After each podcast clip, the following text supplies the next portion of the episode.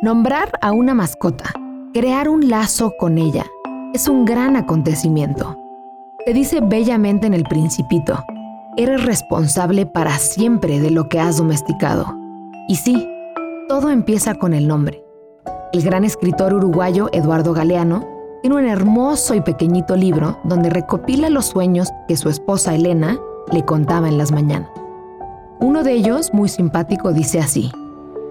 A la casa de los nombres acudían, queriendo llamarse, las personas y los bichos y las cosas. Los nombres tintineaban ofreciéndose, prometían buenos sones y ecos largos. La casa estaba siempre llena de personas y bichos y cosas probándose nombre. Elena soñó con la casa de los nombres y ahí descubrió a la perrita Pepa Lumpen, que andaba en busca de un nombre más presentable.